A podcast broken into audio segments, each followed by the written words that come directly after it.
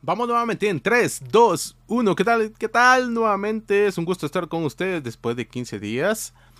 Hemos regresado cumpliendo nuestra palabra. Eh, mi nombre es Pablo Alebón y les traemos una actualización de unos programas anteriores que creo que ya habíamos eh, hablado. La verdad, no llevamos muchos, pero también ya son un poquito complicados recordar.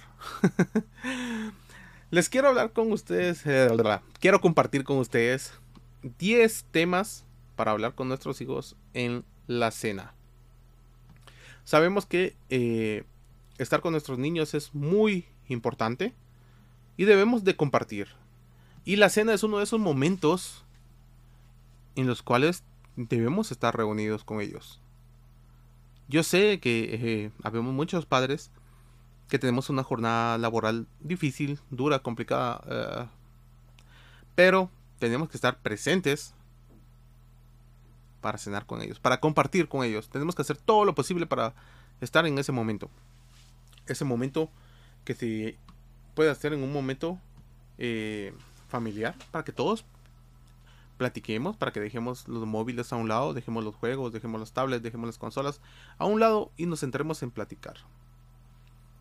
¿Y qué más que platicar con nuestros hijos? Así que les traigo 10 temas para que ustedes puedan ir platicando con ellos y así conocer a nuestros niños, así eh, ir viendo cómo está su, su día a día, cómo va su, su vida y detectar si algo está sucediendo. Número uno, ¿qué has hecho durante el recreo hoy? Esta es una pregunta clave. Una pregunta clave para hacer a los niños en edad escolar. El recreo es el principal entorno social donde pueden desarrollar sus primeras relaciones de amistad. También es el primer entorno social donde pueden sentirse rechazados, aislados o invalidados. Si no hablamos sobre lo que hacen, no podemos saber cómo está relacionado el entorno de nuestro hijo con ellos. No podemos saber cómo se siente nuestro hijo en el ambiente escolar. No sabemos. No, no, vamos a saber qué es lo que está pasando. Entonces debemos de hacer esa pregunta. Ya eh, después, dependiendo de la respuesta, ya sabremos cómo ir indagando más. Si es una respuesta positiva o negativa. Debemos de conocer y tomarnos el tiempo para poder platicar con ellos. Si es necesario, podemos em, seguir platicando con ellos ya a solas, ya de forma privada. Si esa respuesta pues nos incomoda un poquito. Si esa respuesta pues nos causa ese esa, esa se nos, eh, se nos enciende esa alerta. Así que pilas con esto. Número 2. ¿Qué ha sido lo mejor del día de hoy? ¿Qué es lo que más te ha gustado? Este tipo de preguntas pueden ayudar a los niños a identificar aspectos positivos en el día. Muchos niños y adultos tienen que hablar de lo que les gusta. Esto es bien complicado, porque es difícil de hablar lo que, de lo que nos gusta, porque es más fácil quejarnos y decir, no, hoy fue un pésimo día, no, esto no me gusta, mira la maestra, mira las tareas. X, oye, debemos de tomarnos esos minutos para poder reconocer que fue lo mejor de nuestro día. Y claro, estar agradecidos por eso. Así que pilas también con esto. Número 3. ¿Qué problema has intentado superar el día de hoy? Nuestro día a día está lleno de retos, especialmente en el colegio. Quizás hemos conseguido salir a la pizarra y resolver bien el ejercicio, leído en voz alta, sin tener alguna equivocación, o hemos metido em, canastas, goles, eh, hemos acertado en la clase de educación física. Compartir y valorar las cosas que conseguimos hacen mejorar el autoestima. Tal vez no hayamos superado el problema, Pero saber que hay cosas que no salen bien en el primer paso es muy importante para poder ser perseverantes y encontrar una solución. Quizás alguien de la familia haya pasado por algo similar y aquí es donde todos podemos hablar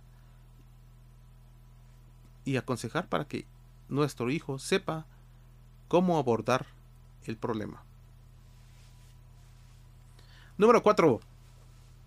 Si pudieras invitar a alguien a cenar, ¿a quién invitarías? A veces los niños desean pasar más tiempo con algunos miembros de la familia, con los amigos o incluso con los propios progenitores. sí, con nuestros progenitores. Pero no siempre lo dicen. Los niños son muy conscientes de los liados en los que se encuentran sus padres o hermanos mayores y en muchas ocasiones no quieren causar más problemas. Pero esta pregunta es muy importante ya que ayudará a saber a quién eh, echa de menos nuestro hijo. Esto es muy importante.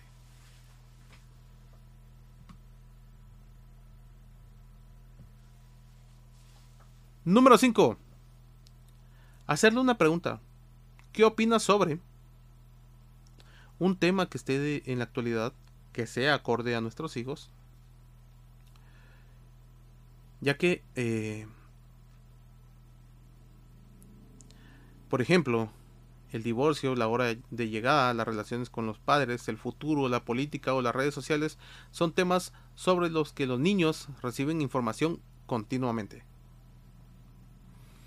Conocer sus opiniones nos dará información sobre qué saben exactamente y qué tendremos que aclararles en algún momento. ¿Qué, preocupaciones tienen sobre ciertos temas? ¿Y dónde han obtenido la información? Estos temas eh, están relacionados con la crianza y pueden ser eh, una fuente de conflicto. Así que conocer la opinión de nuestros hijos nos ayudará a enfocar nuestras eh, energías en aspectos de confianza sobre ellos nos ayudará a saber por dónde debemos de dirigirnos para continuar la crianza. Hablar con nuestros hijos sobre los temas nos permitirá además conocer eh, muchos aspectos y habilidades que desconocíamos de ellos. Así que pilas con esto. Punto número 6. ¿Qué te gustaría conseguir este año? Las metas son la mejor manera de sentirnos satisfechos. Nos ayudan a tener motivación y esforzarnos. Esta pregunta nos ayudará muchísimo para saber qué expectativas tienen para saber dónde deben de dónde se debe enfocar esa, esos esfuerzos y saber si van en la misma dirección eh, si nosotros vamos en la misma dirección que nuestros hijos. Así que no sería la primera vez que los objetivos de los padres y los hijos son muy diferentes pero si es así merece la pena de hablar con ellos para poder decidir cómo combinarlos y que tanto padres como hijos lleguen a sus metas.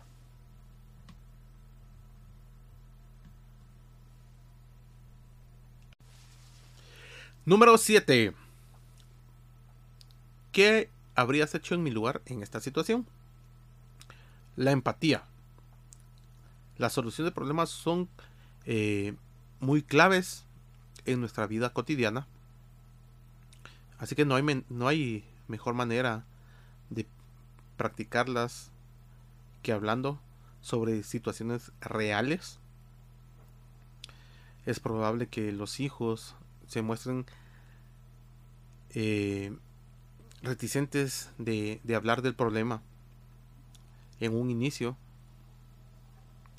Por lo que será necesario que pongamos ejemplos y así tener, eh, eh, empezar con ese, ese punto de involucramiento de ellos en nuestras vidas para que no se sientan ajenos y tengamos la confianza para demostrarles que también su opinión es muy válida para resolver problemas eh, entre comillas de adultos vamos a ponerlo así claro estamos hablando de situaciones que podamos eh, comentarles a ellos así que es una buena pregunta número 8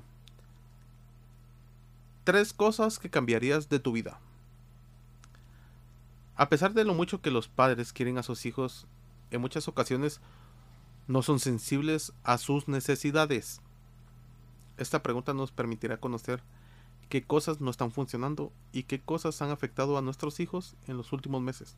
Es muy importante saber cómo están ellos, cómo se sienten, cómo ven su día a día. Es muy importante para saber qué anda por su mente.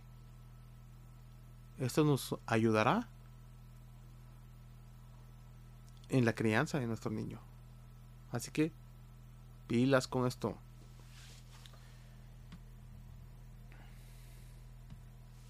Número 9.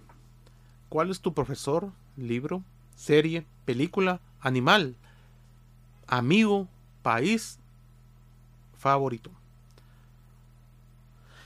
Todas las personas les gusta hablar de las cosas que prefieren. Nos ayudan a mostrar cómo somos y cómo vemos nuestra vida. Nuestras preferencias son claves para que los demás nos conozcan. Nos conozcan de una manera eh, de una manera diferente, una manera más amplia. Así que no duden en preguntar a nuestros hijos qué cosas prefieren. Y no adoptemos el yo creo. Yo creo que le gusta el helado de vainilla a mi hijo cuando no es así, tal vez le gusta el de aguacate, pero nunca se lo preguntamos. Platicamos con ellos. Número 10. ¿Cuál es la última cosa que has hecho para ayudar a alguien? La generosidad y el altruismo son muy importantes para muchas familias. Pero ¿cómo vamos a fomentarlas? Mm, esto realmente es complicado. Las cosas de las que hablamos son las que nos interesan. Y si quieres que tus hijos muestren estos valores, tenemos que prestar atención a las oportunidades y las situaciones en las que tenemos, eh, en las que nos ponemos en el día a día. Tenemos que estar pilas con todo esto, porque debemos de, de tener esto siempre bien presente, y no, no decir, ah, yo creo que fue el año pasado cuando ayudé a un ancianito a cruzar del, del semáforo de una esquina a otra. Debemos de estar pilas con esto y debemos de, de fomentar que en el día a día exista el ayudar a alguien el ayudar a alguien de una forma desinteresada. Esto nos ayudará muchísimo para que nuestro hijo tenga ese aspecto de generosidad bien presente. Pilas con todos estos. Les, quisimos traer 10 eh, temas para hablar con nuestros hijos a la hora de cenar. 10 temas bien rapiditos. Ustedes obviamente a la hora de que ya tengan la respuesta de su hijo pues van a extender esa charla, pero les queríamos traer estas 10 eh, estos 10 temas para que puedan romper el hielo y puedan iniciar una conversación más fluida con sus hijos. Así que sin nada más que agregar, mi nombre es Pablo Adebón y antes de despedirme les hago la cordial invitación para que pasen por nuestras redes sociales, Facebook, Instagram y YouTube y nos pueden encontrar como qué padre tan madre el podcast GT. Y ya saben, a nosotros nos gusta leerlos y escucharlos. Sin nada más que agregar, nos vemos y escuchamos dentro de 15 días. Tchau.